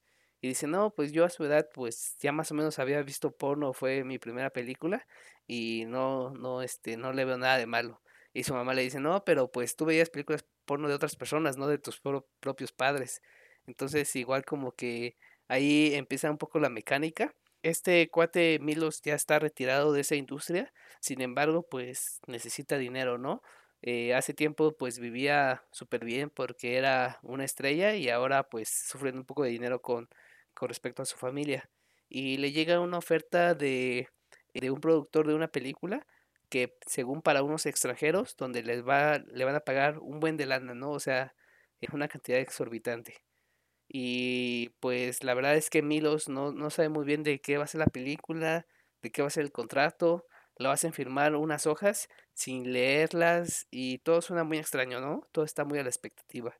Y pues a partir de este contrato es cuando ya se empieza a grabar este film serbio que ocurren un buen de cosas, ¿no? Eh, ustedes primero les quería preguntar, dada esta pequeña introducción, ¿qué les pareció la película? ¿Sí les pareció lo que esperaban? ¿Ya la habían visto antes o cuál fue su opinión después de haber terminado esta película serbia? Yo había escuchado sobre la película, pero nunca me dieron ganas de verla. De hecho, lo pospuse lo más posible porque no era algo que yo quisiera ver. Y también al principio le estaba confundiendo con otra película horrible que tampoco quiero ver, que ni voy a mencionar para que no la sugieran en un futuro. Pero sí, la neta, sí no tenía ganas. Creo que la premisa de la historia tenía potencial para ser palomera, para hacer algo que verías un sábado, un, un domingo en la, en la noche. Que eh, ver una, una persona que se supone que e, era una estrella y que fue venida menos y por un proyecto eh, que se inscribe para tratar de conseguir dinero y revitalizar su carrera y todo termina mal, pues suena como una película como de terror que tú dirías, ah, pues a lo mejor la, la vi un sábado o, un dominguito ahí en el cine, en la tele o algo así. Y creo que seguramente ya habrá películas con esa premisa, pero creo que, que se hubiera vuelto algo mucho más disfrutable de lo que realmente es, porque esta película, a pesar de tener una premisa que suena entretenida, le agrega ese valor shock en las escenas que para mí ya fue como que innecesario, ¿no? O sea, llega a extremos innecesarios que dices, ok, no, no necesitaba ver esto, no entiendo como que el valor fílmico de que me estés mostrando esto y obviamente no te lo muestran a veces, hay cosas tan fuertes que no te las muestran en primer plano pero sí, sí, para mí fue de, ok, ya estás llegando a un extremo que ya no, que ya ni siquiera me, me estás entreteniendo. Ya veo que tú solo quieres hacer como que en mi cabeza llega eso de, no mames, esto está muy cabrón, ¿qué es lo que está sucediendo? Y creo que el, director de esa película seguramente dijo, a lo mejor si no triunfo por la historia, triunfo como una película así súper agresora para, para la persona que la vea, porque sí tiene cosas bastante fuertes, pero sí son cosas que, que digo, está muy gratuito esto, o sea, pudiste no haberme mostrado esto y a lo mejor hubiera estado mejor tu película. Entonces, creo que lo que parecía una buena premisa la terminó arruinando la misma ambición de, del director que dijo, esto tiene que trascender y cuál va a ser mi única manera de trascender haciendo estas cosas de las que la gente va a hablar y pues de cierta manera lo logró, ¿no? Pues hasta nosotros estamos hablando de ello, que pues no somos un podcast grande, somos un podcast chico y estamos al otro lado del mundo y estamos hablando de ello. Entonces, de cierta manera logró su cometido, pero también lo que le salió mal es que su cometido no es algo que quieras recomendar, ¿no? Como que es algo que, que dices, ok, la vi y, y no te sugeriría que la veas. Eh, Bueno, eso es lo que yo pienso, no sé qué es lo que piensan ustedes. Parto totalmente la, la opinión con Total Mosh. Creo que es una película que no sugerirías a alguien en una charla sobre pelis y todo esto, eh, decirle, pues vela, ¿no? Está chida. No, o sea, es una peli fuerte, sí, obviamente toca temas muy delicados, que no es apta para menores tampoco. La verdad es que sí toca temas bastante, pues, escabrosos, que la verdad es una realidad. De, lo único que yo puedo decir de esta película es que existen muchos lugares donde pasan todo este tipo de cosas y nosotros no las vemos como personas. Pues a lo mejor en nuestro mundo normal como gira no vemos que pasan este tipo de cosas, pero sabemos que existen y sí existen ese tipo de situaciones, este tipo de contenido que se le da a ciertas personas exclusivamente con violencia, mm, asesinatos y todo esto, pues yo siento que, bueno, yo me enfoqué un poco más en la realidad, o la tratar de que trataban de representar un poco la cruda realidad que a veces no queremos ver, ¿no? La verdad es que sí está muy cargada de, todo ese tipo de, contenido, o sea, no es una película que vas a pues, disfrutar en absoluto, creo que es una película que te está siempre atacando con lo mismo, con cantidad de de cosas sobre sexos, o cosas sobre violencia, sobre asesinatos, sobre todo. Y sí tiene, como dice Total Mosh, hay cosas que no te muestran así explícitamente, pero hay otras cosas que sí. Y, pues, la verdad es que sí va manejando como una atmósfera medio incómoda, la verdad. Entonces, yo cuando vi esta película, pues, obviamente, pues, cuando la comencé a ver, ya veía más o menos pensé que iba a ser una película algo chafa, pero ya una vez que va avanzando, pues, obviamente se nota que sí la grabaron, pues, que no fue una película amateur, digamos, que sí tuvo una cierta producción, pero, pues, obviamente ya mientras más pasaba y más pasaba la historia, pues, obviamente más me incomodaba y y, pues, la verdad es que no disfrutarla, la verdad es que no la disfruté. El final, pues, también te deja, pues, totalmente, pues, asqueado, ¿no? Por muchas situaciones y cosas que pasan, que, bueno, pues, obviamente no no quiero mencionar, pero, pues, sí toca temas muy, muy, muy, muy delicados y cosas muy feas que que es una realidad en, eh, como lo vuelvo a repetir, pero, pues, mucha gente no quiere ver, ¿no? Pero, pues, a veces es mejor quedarse con eso y y al a lo mejor no tratar de de meterse en este tipo de películas o así. Eh, ah, obviamente, esto es una película, pero si te animas tú a verla, pues, no la vas a disfrutar, a lo mejor la vas a sufrir más que disfrutarla. Entonces, pues, ya lo dejaría yo a su criterio si si la quieren ver o no, pero la verdad es que sí está algo fuerte. Yo nada más quiero agregar como que, pues sí, hay creo que es indiscutible que tenemos que hablar sobre los temas fuertes que toca esta película. Tratemos de aligerarlo con chistes a lo mejor, porque están muy subidos de tono y, sé que no somos muy buenos en los chistes. De hecho, creo que muchas veces nuestros chistes resultan más incómodos que a veces esta película, pero pues hay que tratar de agarrar un poquito con humor esta película porque el único que, que podría aligerar esto Sí, claro, me late manejar o hablar de los temas y con cierta medida. Eh, como bien comenta Havokers, yo también pensé que al inicio pues estaba un poco lenta y a lo mejor y parecía una película normal, pero creo que sube de tono mucho a partir de la, de la mitad de la película, que es cuando de repente Milos ya quiere renunciar a seguir filmando esta, esta película porque hay menores de edad en las, en las escenas de sexo. Entonces dice, no, ¿saben qué? Yo no manejo esos temas y mejor me voy. Y entonces cuando hace esa decisión, resulta que le inyectan como una droga que es como, no sé, como para provocarlo tanto sexualmente como inhibirlo de todos sus sentidos. Y por esa droga hace cosas por tres días que ni él está consciente. De hecho, se despierta tres días después y dice, no manches, ¿qué me pasó? ¿No? Se encuentra en una cama llena de sangre, todo drogado, cansado, y de repente va a la casa del productor y, se encuentra con que eh, no hay nadie tampoco y solo encuentra ciertas cintas de una cámara y empieza a ver esas cintas de la cámara y se da cuenta de todo lo que pasó en esos tres días, que creo que es lo que más pesa en la película, ya que ahí es donde se viene todas las escenas de abuso y de muerte. Una de las escenas que con la que empiezan estas escenas es que primero, después de haber estado drogado, abusan de, de Milos, eh, uno de los guardias de seguridad del productor, y dice, ah, este chavo es mío, ¿no? Y dice, no, pues que como nos los pintan como homosexual, y dice, no, pues este cuate eh, yo me lo voy a echar, ¿no? Y, y se lo dejan solo, se, se supone que, que, que, este guardia pues sí abusa de, de Milos, que es el actor principal, y después ponen a Milos también en una escena donde, que creo que es la escena más fuerte de la película, que entra a un cuarto un poco oscuro y se enfrenta con una cama, como una cama matrimonial, una cama grande, y solo se ven como ciertas personas con la cabeza cubierta. Entonces dice, no, pues sabes qué, tienes que abusar de este y este y este. Y ya vemos en la escena que hay otra persona abusando de una de las personas que están en la cama y que resulta ser su hermano, ¿no? Que tenía como una pequeña obsesión con, con, la esposa de Milos y que está abusando de su propia esposa. Y después Milos también empieza como a, abusar de la persona que está al lado, que parece ser un poco más pequeña y que resulta que es su propio hijo, ¿no? Entonces, sin saberlo, comete actos de incesto y de pederastía a, a su propio hijo. Y creo que esa es como una de las escenas que más me quebraron la cabeza porque a pesar de que Milo está medio drogado, al final se da cuenta de que era su propia familia con la que estaba filmando las escenas de sexo. Entonces ahí es cuando ya se rompe todo y empieza a como asesinar y a irse abalanzándose contra todos los del cast de la película. Sí, creo que para esa escena ya no estaba tan drogado, creo, porque si no me equivoco le quita la jeringa a la enfermera y se la inyecta.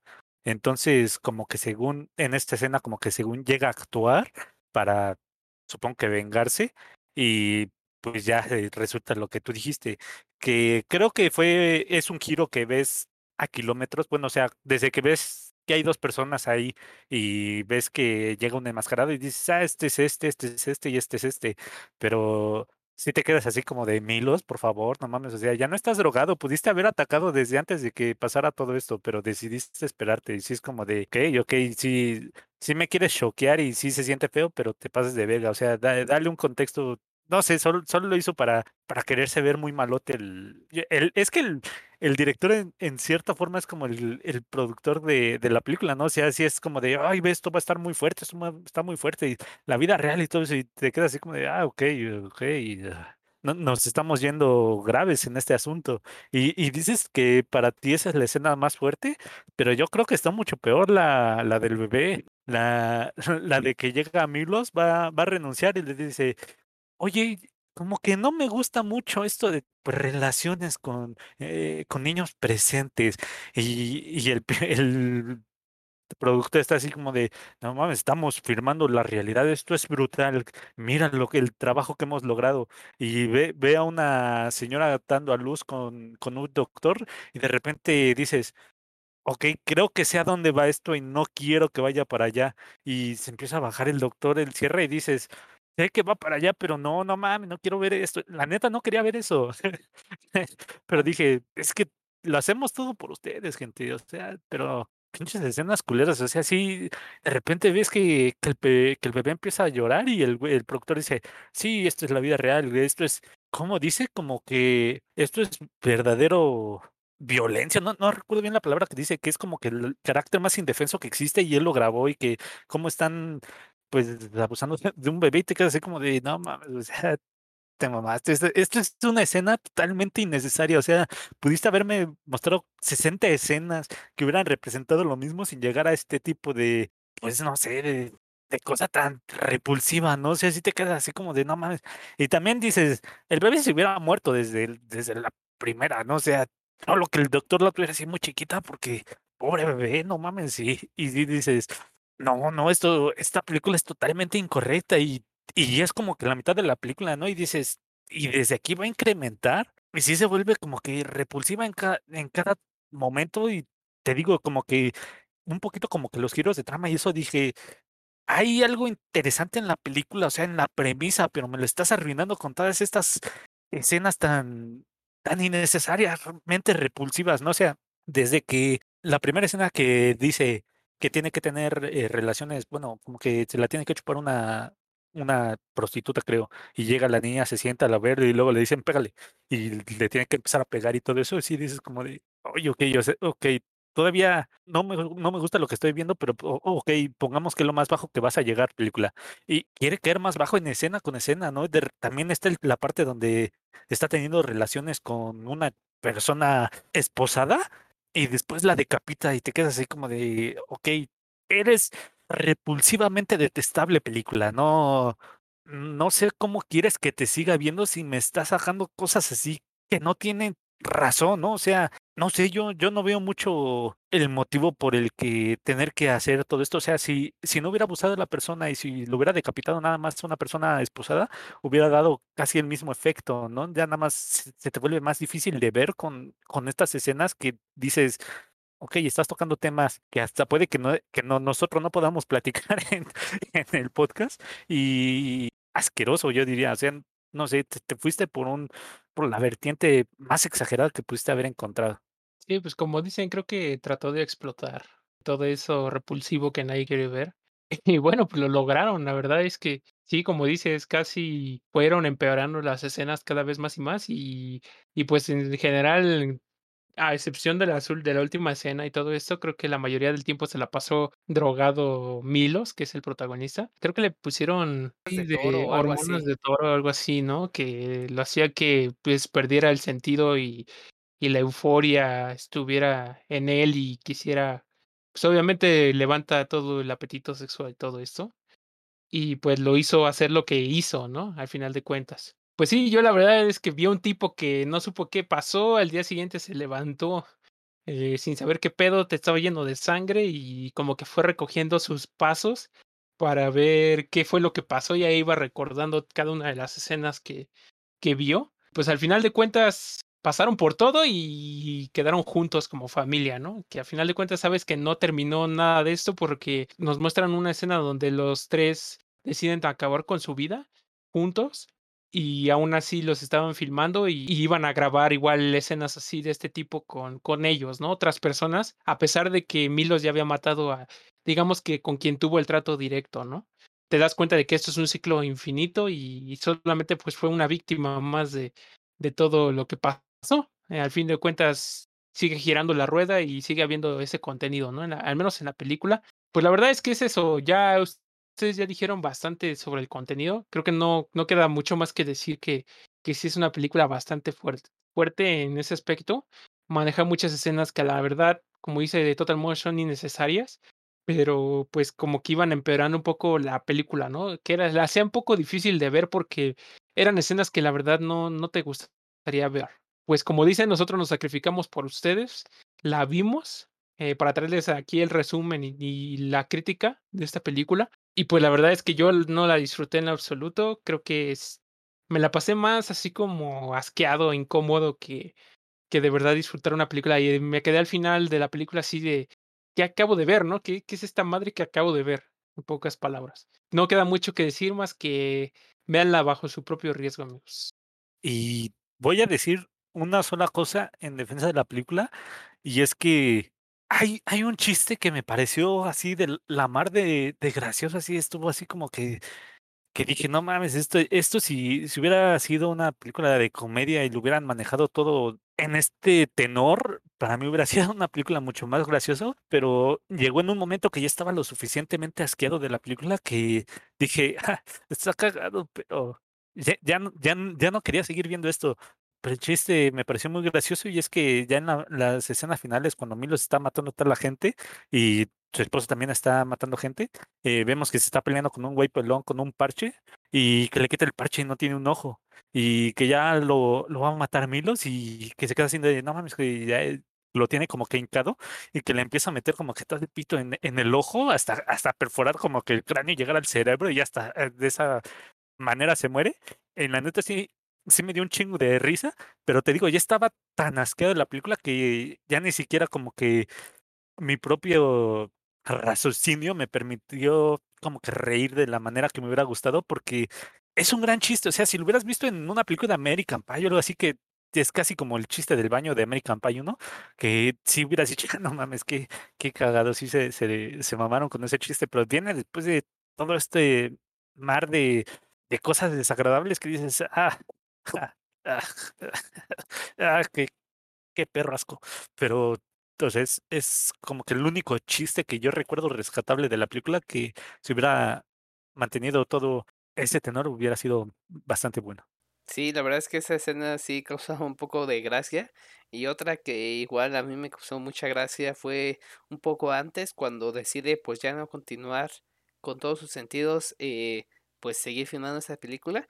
Y es que agarra un cuchillo y se lo pone en el peine y dice, no, pues ¿saben qué? Atrás, a- pónganse todos atrás si no me, me corto el pito. Entonces como que sí se me hizo súper chistoso de que en vez de amenazar con su propia vida y ponerse el cuchillo en el cuello, que se lo ponga abajo. La verdad es que sí se me hizo de que no, no, no, ese objeto es súper preciado para la película y es como lo único que, que da o mantiene a salvo esta producción y todos los millones que nos va a dar de dinero este para esta película, así que por favor mejor cálmate, quieto y deja ese cuchillo más por debajo, ¿no? Creo que esa escena igual me causó mu- mucha, mucha gracia. Sí, sí está gracioso. Después como se escapa todo desnudo por la ventana. sí, sí tiene sus, sus momentillos, pero vienen después de, de cosas que ya te quitaron todo el sentido del humor en la película, ¿no? O sea, está súper mal distribuido, pero pues no nos queda mucho que decir de la película. Todos lo vimos a puerta cerrada, excepto Ramrodo, que lo vio en casa de su abuela, con su abuela presente, y pues ya nos dirá qué fue, cómo fue la experiencia. La verdad es que mi abuelita la disfrutó mucho. Ah, no se crean. No, la verdad es que es una película muy difícil de ver.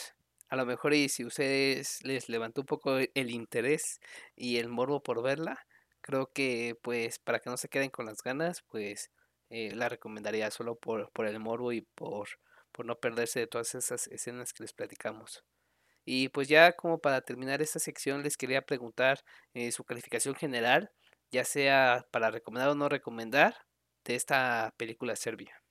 Pues yo le daría una cabeza penetrada del güey pelón de 5, porque ya mencioné, hay, hay material, ahí tiene una premisa que podrías haber visto más disfrutable y dos que tres chistillos ahí que eh, hubieran funcionado mejor en otro tipo de película, pero eh, la misma película se puso el pie, se lo cercenó, se lo dio de comer a los perros, luego la caca que se la dio se lo dio de comer al güey que se cortó los, los pies y pues esa es la experiencia que te da toda la película, no, no te deja, bueno, no sé, yo, yo no lo veo el punto de disfrute más que decir, expandí mi, mi visión de películas y ya sé qué tipo de películas no me gustan. Pues yo le voy a dar una calificación de 1.5 milos estrellas de cine para adultos de 5 porque eh, no es una película apta para todos. Creo que ya cada quien tendrá sus gustos, pero pues no sé a quién le pueda gustar una película así o la disfrute demasiado. Yo creo que nada más Rodo. ya nos dirá él. La verdad es que sí, es una película bastante pesada. Más allá del contenido, pues sí te bombardea demasiado. Y es una película que necesitas abrir, ver con, a lo mejor con una mente más fuerte y abierta, ¿no? A pesar, sabemos que hay escenas que no se, que no son aptas para cualquier persona y, y eso lo tienes que tener como que, pues de entrada ya bien sabido, si le vas a dar una oportunidad de verla. Pero creo que igual, como dice Total Mosh, tuvo bastante oportunidad de ser un poco diferente y con mejor contenido que en lo que nos entregaron al final de cuentas que fueron puras cosas, un bombardeo de cosas que, que son desagradables de ver, en pocas palabras. Pudo haber dado más, pero nos dio una película bastante bizarra y, y difícil de ver en algunas veces. Sí, yo le doy una calificación de 2.5 milos de 5, porque a pesar de que sí es una película muy difícil de ver, creo que la reputación que trae la película pues sí justifica lo que vi en las escenas. Entonces, si la verdad es que quieres ver un tipo de película así o más o menos te llama la atención de ese género, creo que esta película pues no te va a quedar de ver mucho. Sin embargo, siento que sí aviejó bastante. Creo que a pesar de que es del 2010, siento que es una película como del 2000. Ciertas escenas o ciertas, no sé, como efectos de sangre y demás, se a, a mí me parecieron un poco chafas y a lo mejor y con bajo presupuesto, que a lo mejor si lo hubieran hecho en el 2020, a lo mejor y, y hubieran mejorado ciertas escenas, pero aún así el contenido pues es fuerte y, y no es una película como para recomendar tanto, solo es como para quitarte ese morbo y, y ver una película en la que literalmente, como dijo Havokers y Total Mosh, pues vas a sufrir durante todo, toda la duración de- del film. Entonces, pues ahí está, Frikis de Pascua. Si igual quieren sufrir viendo la película y, y pues como que se generaron un poco de interés en ver todo este, todas esas escenas de horror o de morbo, pues ahí está por internet medio difícil de encontrar una película serbia. Y pues con estos últimos comentarios terminamos esta sección de Guachando y pasamos a la última sección de este podcast que es anime. Será duelo a muerte con Todos los animes tienen voz y nosotros la escuchamos y compartimos. Esta es nuestra recomendación de anime. Y en nuestra última sección de anime les traemos una serie de que se llama Mushoku Tensei Jobless Reincarnation que la pueden encontrar en Funimation. Y la verdad es que es un anime del género Isekai. Es un anime un poco raro. eh, más o menos la introducción de este anime es de que una persona, un, un don de 40 años, más o menos, está como desperdiciando su vida o a lo mejor no hace nada de utilidad en su vida actual y se la pasa pues viendo pornografía, jugando videojuegos o estando en la computadora y de repente por alguna extraña razón sale a la calle y creo que intenta salvar a una niña y es atropellado por un por una camioneta y de repente despierta y como que despierta en otro mundo, en un mundo como de fantasía o incluso al principio piensa que está en un país de Europa. Y lo más interesante es que como renace en un bebé de apenas unos meses, que al inicio no entiende nada, el idioma se le hace súper pues confuso porque no, no lo sabe y nada más escucha puras palabras sin sentido de sus dos padres. Y más o menos así comienza el anime de una persona de 40 años que aún preserva, preserva su memoria y sus recuerdos de su vida pasada en un bebé que nace en un nuevo mundo en donde hay magia, espadas y fantasía, dragones, como si fuera de un videojuego totalmente. Y básicamente el anime se trata de cómo este niño con mentalidad de 40 años pues va creciendo en este mundo y cómo se las va arreglando para, para poder tanto salvar el, su propio mundo como para como hacer las cosas con las que no pudo hacer en su, en su otra vida de humano. Pues eh, más o menos de eso se trata Mushoku Tensei, Jobless Reincarnation, que la pueden encontrar en Funimation. Y les quería preguntar, pues estos 11 episodios que, que trata la serie, ¿qué es lo que, que, que- qué les pareció en general esta serie? Recordemos que todavía no ha acabado este anime, que apenas está empezando la segunda temporada, pero al menos de esta primera temporada, ¿qué les pareció? Pues para serte sincero, yo esperaba pues un contenido similar a algunos. Tampoco es que haya visto demasiado si se cae, pero pues todos parten sobre el mismo, ¿no? Vencer al rey demonio y, y bueno, hasta el momento, quién sabe en un futuro eh, por probablemente este anime también vaya para la misma vertiente, pero me atrapó desde el principio el ver que haya reencarnado una persona que obviamente tiene todos sus recuerdos y todo esto, de, por decir, del mundo que nosotros conocemos, a ese mundo, y conserve todos estos recuerdos, esta madurez se supone mental que llega a tener el personaje y que tenga una segunda oportunidad para volver a, pues de cierta manera, pues corregir todos los malos pasos que tuvo en su vida anterior, ¿no? Obviamente es muy diferente la vida que vivió a lo mejor en ese momento ahora, porque en este caso, en esta época donde él nació otra vez, pues no hay tecnología, no hay cosas así, es como que muy rudimentario to- todo. Me atrapó bastante rápido esta, esta premisa. La verdad es que me gustó, me gustó cómo iba la historia y cómo va la historia hasta la actualidad. Como tú lo dices, ya va una segunda temporada, apenas está empezando.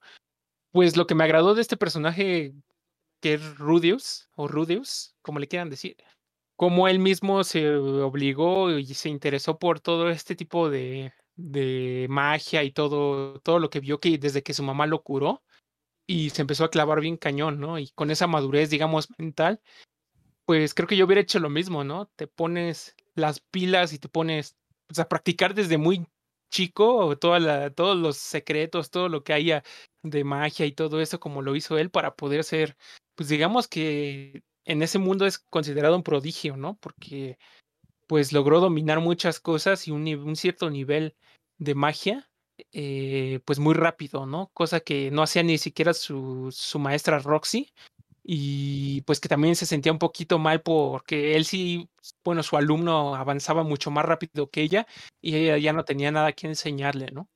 Me atrapó, me gustó, creo que tiene una buena trama, unos personajes muy buenos, la verdad. Hay cosas que sí me han dado risa y otras cosas que la verdad se me hacen muy serias y, sí también me gustó bastante cómo va pues manejándose todo, todo este programa, ¿no? Todo esta, toda esta historia me gustó bastante y bueno, ya me gustaría ver también su opinión de ustedes, al menos desde entrada de- del anime. Ahorita yo no estoy contando un poco más entrados ya en la historia, solo estoy contando un poco del principio, pero esa fue mi primera impresión de este anime. Sí, a mí igual desde el principio me atrapó, desde el protagonista dije, ah, no mames, soy yo, pero como conforme va avanza- avanzando la historia, pues vas conociendo más personajes y cada uno de los personajes que vas conociendo tiene su propio carisma, ¿no? La, la mamá como desde que ve que su hijo como que tiene habilidad con la magia, como dice, no mames, hay que comprarle libros de magia y todo eso, y ves que el papá era como que un espadachín muy cabrón, de los más cabrones, y le dice, no, es que quedamos que si era niño le íbamos a enseñar a, ser pues un buen espadachín, y la mamá le dice, pues ¿qué no estás viendo, pendejo, que es muy cabrón con la magia? Y quedan los dos así de, pues hay que entrenar en las dos vertientes, y ya vemos cómo va tratando de, de progresar en, en la habilidad de la espada, pero no es nada comparado a todo lo que va aprendiendo en la magia. Como bien dicen, es porque es una persona que ya nace como con ventaja al tener pues comprensión un poquito más avanzada de lo que tendría un bebé normal y él va diciendo, pues es que si hago magia diaria, como que voy eh, incrementando mi nivel de magia que voy a poder ir haciendo en total, entonces no voy a tener como que un limitador y lo voy a andar practicando, practicando y se va dando cuenta que pues sí le está funcionando y luego que puede hacer diferentes técnicas y cuando llega la maestra pues ya le empieza a, a decir más o menos qué es lo que debería de andar siguiendo y le va enseñando por lo que ella es especialista en magia de agua y pues le va enseñando todo eso y también el camino de, de ser un maestro de magia posteriormente, ¿no? Entonces creo que es una historia bastante interesante, bastante atrapante y los personajes creo que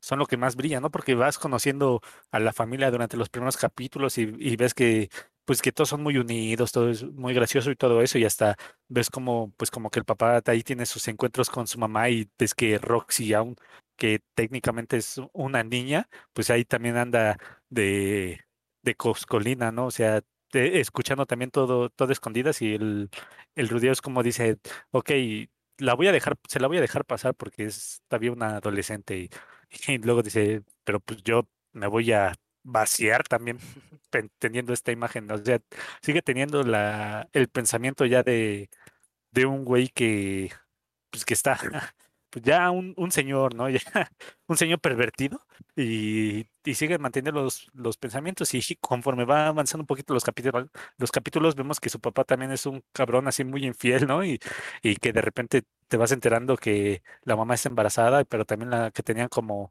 ayudante en la casa también te quedó embarazada del papá y cómo se empiezan a pelear y el Rudios dice, no, pues, ok, estaba por ti, papá, ya te la debía y la, ayuda como que a que lo perdonen y también pues para que la, la chica, la de la casa, pues no, no sufra un destino cruel, ¿no? Y, y vemos cómo va aprovechando todo este análisis que tiene ya de una persona adulta para tratar de solucionar los, lo- los distintos problemas que van ocurriendo, al menos en estos capítulos primeros, que pues no son todavía problemas tan graves para él, ¿no? Y, y también me da gracia como esta, esta sensación que este güey, aunque pues ya tiene estos pensamientos y eso, pues sigue siendo eh, medio inepto en estos conceptos de, del amor y la amistad, ¿no? Y cuando conoce a Sylvie, que dice, pues no sé, es que me cae bien, pero no sé si, si queremos ser algo más o, solo amigos, no se va a ir a arruinar. Y el papá le dice, no, pues sabes, eh, se enojó contigo porque la desnudaste pensando que era hombre y, y no te quiere hablar y ya le, le empieza a dar consejos y nada más se queda pensando en, ok, eh, mi papá es muy cabrón con las mujeres y vas conociendo ya después personajes que te andan diciendo, no, pues sí, tuve mis encuentros con el papá y todo eso y el papá también se ve que, que es bien to- todavía ojo alegre porque le dice, ok, puedes acostarte con la que quieras, pero ella es de mi propiedad, eh, puto, ni, ni te le acerques y como le manda una carta y, y se le empieza a leer a la, a la mujer eh, bestia que tiene ahí porque no sabía leer y le dice, ok, se la, se la debemos de mandar a tu mamá y ese güey dice, sí, sí, se lo vamos a mandar porque se lo, se lo en la casa. Entonces, tiene niveles de comedia bastante buenos. Sigo pensando que mi máximo exponente, o, bueno, mi favorito, porque no sé si ya máximo exponente es ponerlo a niveles muy cabrones, pero con Osuba me sigue haciendo como que el maestro en la comedia, pero este, este anime en general, siento que está manejando muy bien muchas otras formas, ¿no? No solo se concentra en comedia, de repente también tiene drama, tiene acción, todo eso y todo lo maneja bastante bien. Entonces creo que es un anime bastante entretenido y pues sí, creo que tuvo muy bien una segunda temporada que va bastante bien y han eh, estado metiendo personajes, historias nuevas y todo bastante disfrutable, gente, eh, disfrútenlo en Funimation, o sea, sí, sí denle su, su oportunidad porque está bastante divertido. Sí, coincido con ustedes, creo que es un anime pues que tiene todo comedia, buenos personajes y buena historia, que de hecho esto es lo que más me interesa del anime, que te manejan un mundo completamente nuevo de donde pueden sacar hasta cinco temporadas o más, ¿no? Creo que en esta primera temporada te presentan todo lo que es la magia, los niveles, los niveles que puedes alcanzar también con la espada pero te dejan como de forma abierta todo lo que hay dentro de este mundo de fantasía. Vemos en uno que otro capítulo que hay como una luna en el cielo, como que dice, no, pues ve esa cosa que está en el cielo, nosotros, nosotros no sabemos qué es, pero se ve interesante, ¿no? O cuando ya empiezan a hablar de historia de que hace tantos años hubo un equipo que batalló contra el gran dragón de quién sabe qué, y de hecho, o sea, solo te lo mencionan y ni siquiera te lo han explicado bien, ni siquiera te han eh, presentado bien la historia de qué fue lo que pasó en aquel momento. Y hay tantas cosas de las que el anime puede explotar de la historia que dices, no inventes, o sea, este anime va a durar como seis temporadas para que te terminen de explicar qué es el dios humano, si sí es en verdad un dios, qué pasó con la vida de este cuate de que haya nacido en un mundo de fantasía, si hay otras personas que también les haya pasado lo mismo, quiénes son los más poderosos magos o de la espada, porque vemos que hay ciertos niveles y que Roxy, por ejemplo, alcanzó un nivel pues más alto, pero todavía vemos que hay otros dos niveles más arriba, ¿no? O sea, casi impensables. Y siento que hay todavía una ronda tanto de personajes como de historia que no nos ha presentado el anime, de las cuales se pueden aprovechar muy bien para sacar eh, varias temporadas y que apenas pues llevamos una, ¿no? Creo que tiene un gran potencial este anime de ser eh, uno muy bueno, eh, muy largo y muy interesante. No sé si tenga manga, pero seguramente sí. Y no sé qué tal, le- qué, qué tal le esté yendo, pero definitivamente en la cuestión de anime creo que tiene muchas cosas de las que rescatarse. Y más si le sumas, por ejemplo, la comedia de que este Rudy esté obsesionada con, con su maestra Roxy, de que está súper enamorado, pero luego conoce a, a a Eris, que es esta chica de la realeza que le intenta enseñar magia porque es muy buena con la espada y en otras cosas, pegándole también, pero no es muy buena con la magia. Entonces también vemos que esa Eris tiene una personalidad muy buena y que más adelante conoce también a los Super D, que son una especie de demonios que pues en la antigüedad eran muy malos o que mataban solo por matar y ahora se supone que en la actualidad este Super D trata de cambiar las cosas de cómo tiene su perspectiva. Y vemos poco a poco cómo se va formando este nuevo equipo y cómo va de trama en trama. Igual ya casi después de la mitad de, de la primera temporada, vemos que los tres se sumergen en una nueva travesía, que salen como en este pueblo de la realeza y van casi al otro lado del mundo, ¿no? Donde eh, se encuentran a otros personajes y en otro lugar y ahora trata de cómo regresar o cómo crear esa travesía para regresar, regresar a su casa. Y creo que hay muchas cosas en las que se puede como eh, divergir esta historia, pero sin embargo creo que poco a poco van desarrollando las historias, eh, los personajes sobre todo, y poco a poco le van dando pues una especie de explicación mientras van avanzando la historia, ¿no? De cómo, cómo se maneja el maná, cómo generas hechizos o cómo vas peleando con los diferentes personajes. Creo que tiene, como ya lo había mencionado, mucho potencial este anime. Sí, algo que me agradó bastante de este anime y que ya no había visto en, digamos que en algunos de este tipo, que siempre se iban más para la comedia, ¿no? Que a lo mejor era la cuestión del por qué no vi yo tanto esto. Y es que ahora el protagonista, eh, pues sí muestra sus habilidades y verdadero poder, ¿no? Eh, obviamente en Konosuba, como está más enfocado en, en comedia, pues vemos al protagonista haciendo más tonterías, ¿no? O sea, cosas más graciosas. Y a pesar de que acá también se maneje en un tipo de comedia, pues le mantiene como que de cierta manera un poco de protagonismo y seriedad a la historia. Es la única cosa que yo podría como, pues, contrastar. A, bueno, a lo mejor hay otras pequeñas cosas ya viéndolo más minucioso, pero esto fue lo que me gustó a lo mejor de este, de este anime también. Obviamente yo en comedia, pues como dice Total Mosh, que él fue el que me presentó este anime que fue eh, Konosuba, pues la verdad es que sí, yo también me quedo con este anime en cuestiones de comedia, eh, totalmente. O sea, pero este creo que también tiene un buen potencial, como ya lo había indicado Rodo. Tiene bastantes formas de explotar. Ahorita, como ya vimos, como ya lo mencionaron, pues se fueron a otro lado, quedaron totalmente transportados a, a mucho o muy lejos de, de, su, de su hogar. Y ahora nos va a tocar ver esa historia de toda la travesía que hacen hasta llegar a su casa. Pero pues también vimos que creo que desapareció la familia, su familia, ¿no? De pues su mamá, su, la sirvienta y todos estos sus hermanos. Creo que desaparecieron por lo que me acuerdo y que había mandado una carta a su papá a todos los grupos de, de todos los gremios, ¿no? Que se dedican a realizar este tipo de misiones para ver si, pues que les ayudara a, a recuperar a su familia, ¿no? Y por eso como que dejó un poco pospuesta el, el tratar de rescatar a, a Rudius, porque la verdad es que pues él sabe que de cierta manera está bien, ¿no? Pues está acompañado o de cierta manera se sabe que desapareció con personas. Y también ver qué le pasó a la chica bestia que iba con ellos, que también fue transportada, pero que no saben dónde carajos quedó. Entonces, pues sí, hay como que muchas cosas que te dejan así como a la expectativa y qué bueno que, bueno, nosotros nos, bueno, al menos en lo personal me tocó ver este anime en este punto, porque pues ahorita como está saliendo la segunda temporada, pues ya puedo seguirla ya de cerca y qué bueno que salió una segunda temporada. Eso quiere decir que pues fue bien aceptada en su momento y que ahorita ya planearon esta segunda y esperemos que pues dure bastantes temporadas más para que nos cuenten la historia y no tengamos pues la necesidad de acudir al manga, ¿no?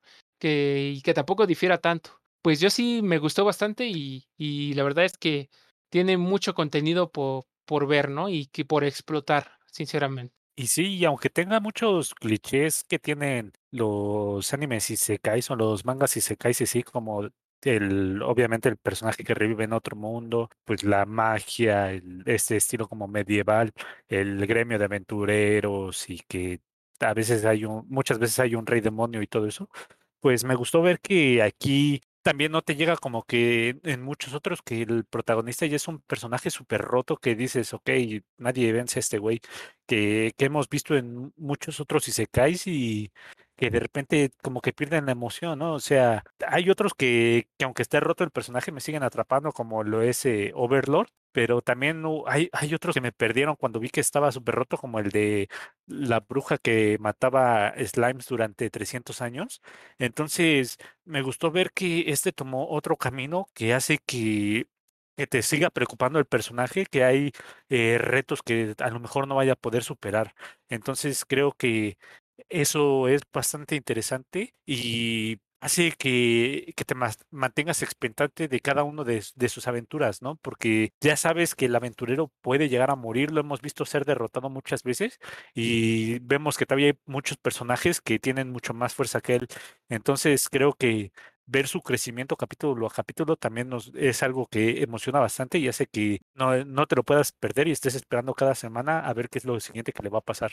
Sí, la verdad es que tiene muchos aspectos de los cuales eh, uno se puede interesar y que, como bien comentaba Havokers y Total Mush, que haya una segunda temporada, pues te mantiene al tanto de lo que es lo que va a pasar durante toda esta travesía.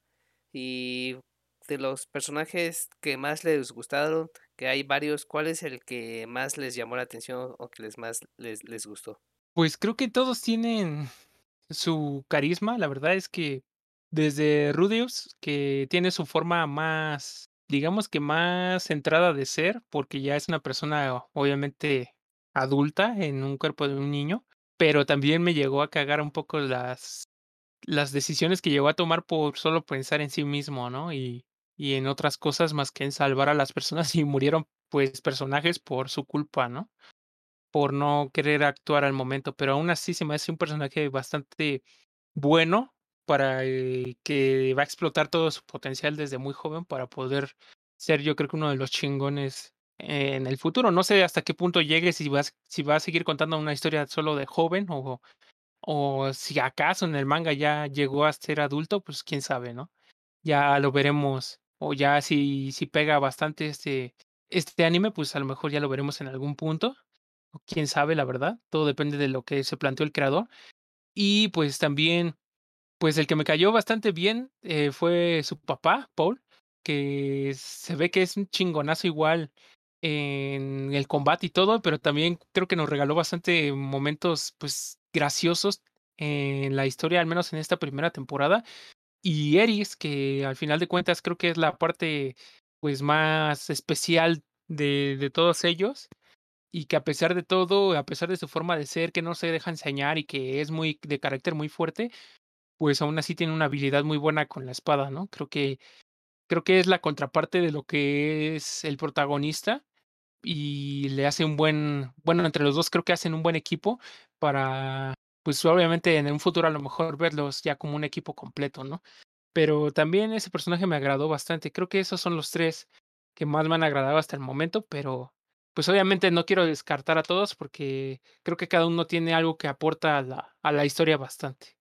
Sí, yo creo que igual todos me han agradado, todos como que tienen su, su dinámica, su motivo por el que pueden caer bien y creo que, que me quedaría sería con la mujer bestia, la, la que estaba entrenando a, a Eris porque pues en primera pues material de waifu super premium, o sea, es una mujer fuerte totota, así guapísima, es, es- ¿quién no?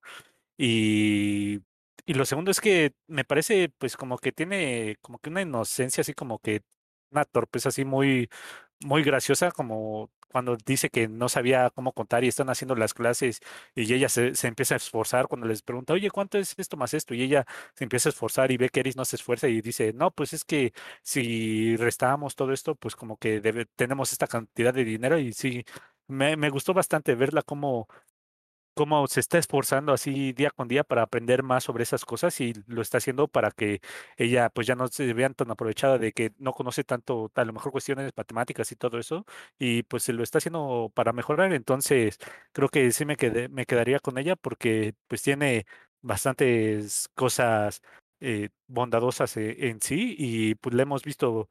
Aunque es una mercenaria, pues también ponerse en riesgo para tratar de salvar a, a estos niños. Entonces creo que Ese sería como que mi personaje con el que me quedaría. En mi caso sería Roxy, porque siento que al principio primero entra un poco medio eh, inocente diciendo que, que "Ah, a mí me critican mucho porque soy una Migord y por mi color de cabello pues me, me medio apartan y llega como a enseñarle a, a Rudy de la magia, ¿no? Y al principio pues Rudy la admira primero porque se le hace muy linda y en segunda porque él cree que es muy fuerte también. Y vemos como poco a poco, como ya comentaron, eh, Rudy, que es el protagonista, pues la va superando por mucho y llega en una etapa donde Roxy se siente un poco mal, diciendo, no, pues yo me creía buena o a mí me gustaba la magia, pero veo a un niñito que me supera fácilmente en pocos meses y como que se de- desilusiona, ¿no? Y ya le empieza a decir, no, pues sabes que este, creo que ya no te puedo enseñar más, ya alcanzaste cierto nivel, incluso le enseña como su hechizo más poderoso, que es como una tormenta y cae un rayo, y de repente Rudy con su con su este bastón lo hace increíblemente súper más fuerte y ya se, se lesiona un poco, ¿no? Pero después vemos que a pesar de que se desilusiona un poco, se desilusiona un poco y entra como en un estado de depresión, pues va a, a mudarse a otra ciudad y es donde supera el siguiente nivel y dice, ah, pues yo me sentía mal de que tú avanzaras tan rápido y a lo mejor yo pensé que ya no, ya había alcanzado mi límite, pero ya pude alcanzar el siguiente nivel, ¿no? Y ya se vuelve un poco más optimista y creo que durante toda la trama sigo apoyando a Rudy, ¿no? Y siempre es muy buena onda con él, incluso en estas escenas donde este Rudy de forma pervertida se le queda viendo, trata de verle debajo de la falda. Dice Roxy, no, pues mejor búscame en cinco años o en diez y ya veremos qué pasa, ¿no? Creo que se me hace una personaje súper divertida y simpática, aparte de que se ve que también tiene potencial para formar más adelante equipo con, con Rudy y, Eris, para que entre todos como vayan a vencer a- al jefe final, digámoslo así. Pero en general creo que cada personaje tiene sus propias cualidades y su propio carisma, y creo que sí lo conjuntan muy bien para formar una buena historia. Y ya solo para finalizar esta sección les quería preguntar por último la clásica calificación que le dan a este anime. Pues creo que yo le doy cuatro Rudis de cinco porque es súper entretenida y súper graciosa, súper recomendable. Y creo que sí es algo que la gente debería andar viendo para que no se queden solo con la mala impresión de muchos isekais que hay alrededor del mundo.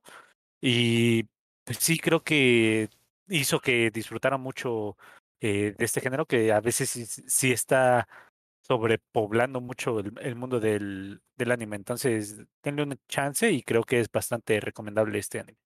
Igual yo creo que comparto la calificación con Total Mosh. Creo que le voy a dar 4 Roxys de 5.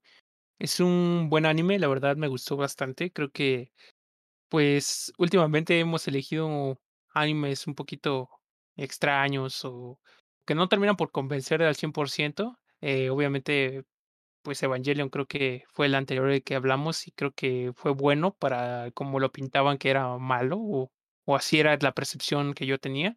Y creo que este anime tampoco me decepcionó. Creo que fue una buena propuesta y la verdad es que me la pasé bastante entretenido y creo que no sentí en absoluto que fueron 11 capítulos. La verdad me quedé esperando más y qué bueno que ya salió la siguiente temporada. Bueno, a menos creo que llevan como dos o tres capítulos, no recuerdo bien. Y pues la voy a seguir, obviamente, y, voy a seguir viendo pues las historias y ver en qué, qué nuevos, qué nuevas cosas empiezan a enfrentarse ellos, esos personajes, que la verdad es que me encantó todo, toda la forma en la que conjuntaron todo y lo que va hasta ahorita el anime completamente. Entonces, muy buena calificación y muy buen anime. Creo que igual va a ser una calificación unánime en este episodio. También le doy 4 Isekais de 5. Y la razón por la que no le doy más calificación es porque siento que hubo muchos cambios en la historia, muchos, hubo muchos giros en la historia, de que primero vemos cómo Rudy va creciendo dentro de su familia y después vemos que su papá lo, lo golpea y lo manda lejos para poder ganar dinero para Sylvie y él y, estu- y estudiar la universidad. Y ese es como que un cambio, un, giro brutal, ¿no? Porque ya no ves los, los mismos personajes y te presentan una cantidad más y otra historia y que ya familia y una nueva ciudad. y dices, ah, bueno, está bien, vamos ahora a, a ver esta historia. Y después cuando ya están como su propio equipo con Eris y la mujer bestia y se meten a este portal de mana, ya otra vez valió toda la historia que estabas armando durante tres o cuatro episodios y ahora te presentan nuevos personajes, otra historia y siento que no inventes que, ah, yo quería conocer un poco más eh, o que me desarrollaras más la, la historia que estás presentando de la realeza o, o de los libros de historia y todo eso y ahora ya me presentas a otros nuevos personajes, otra ciudad y otra vez empezar desde el inicio. Entonces creo que esos tres giros que hubo en la historia de la primera temporada se me hicieron muchos en muy pocos episodios y me quedaba con ganas de conocer y que se desarrollara más la historia de antes de que me volvieran a cambiar todo el tema de nuevo. Pero en general me pareció un buen anime y, buenos personajes, por eso le doy una calificación de 4 de 5. Y pues con esta buena recomendación que les damos, Frikis de Pascua, pues finalizamos un nuevo episodio del podcast de Easter Geeks. Espero que se la hayan pasado súper bien y que les hayan latido nuestras recomendaciones o no eh, en este episodio. Ya saben, gente, pueden sugerirnos cualquier cosa que tengan en mente, que también pueden mostrarnos sus quejas o cualquier forma de interacción con nosotros a través de las redes sociales. Estamos en Facebook, Twitter y YouTube como Gululup y estamos en Twitch para que alcancemos ahí vean los eh, las ganancias millonarias eh, como Gululup-eje. Recuerden que, pues, como ya lo indicamos, bueno, Total Mosh creo que ustedes pueden proporcionarnos que ideas para el siguiente podcast, si es que pues nos ayudaría bastante que nos dijeran qué les gustaría ver para traerles mejor contenido y que se la pasen aquí entretenidos, pues al menos en este, en estas dos horas o hora de programa. Obviamente todos los programas de, de especiales de videojuegos y todo esto que vayan saliendo, pues las traeremos también. Entonces manténganse al tanto y, y aquí estaremos en la siguiente semana. Aquí estaremos y nos vemos a la próxima Frikis de Un abrazo.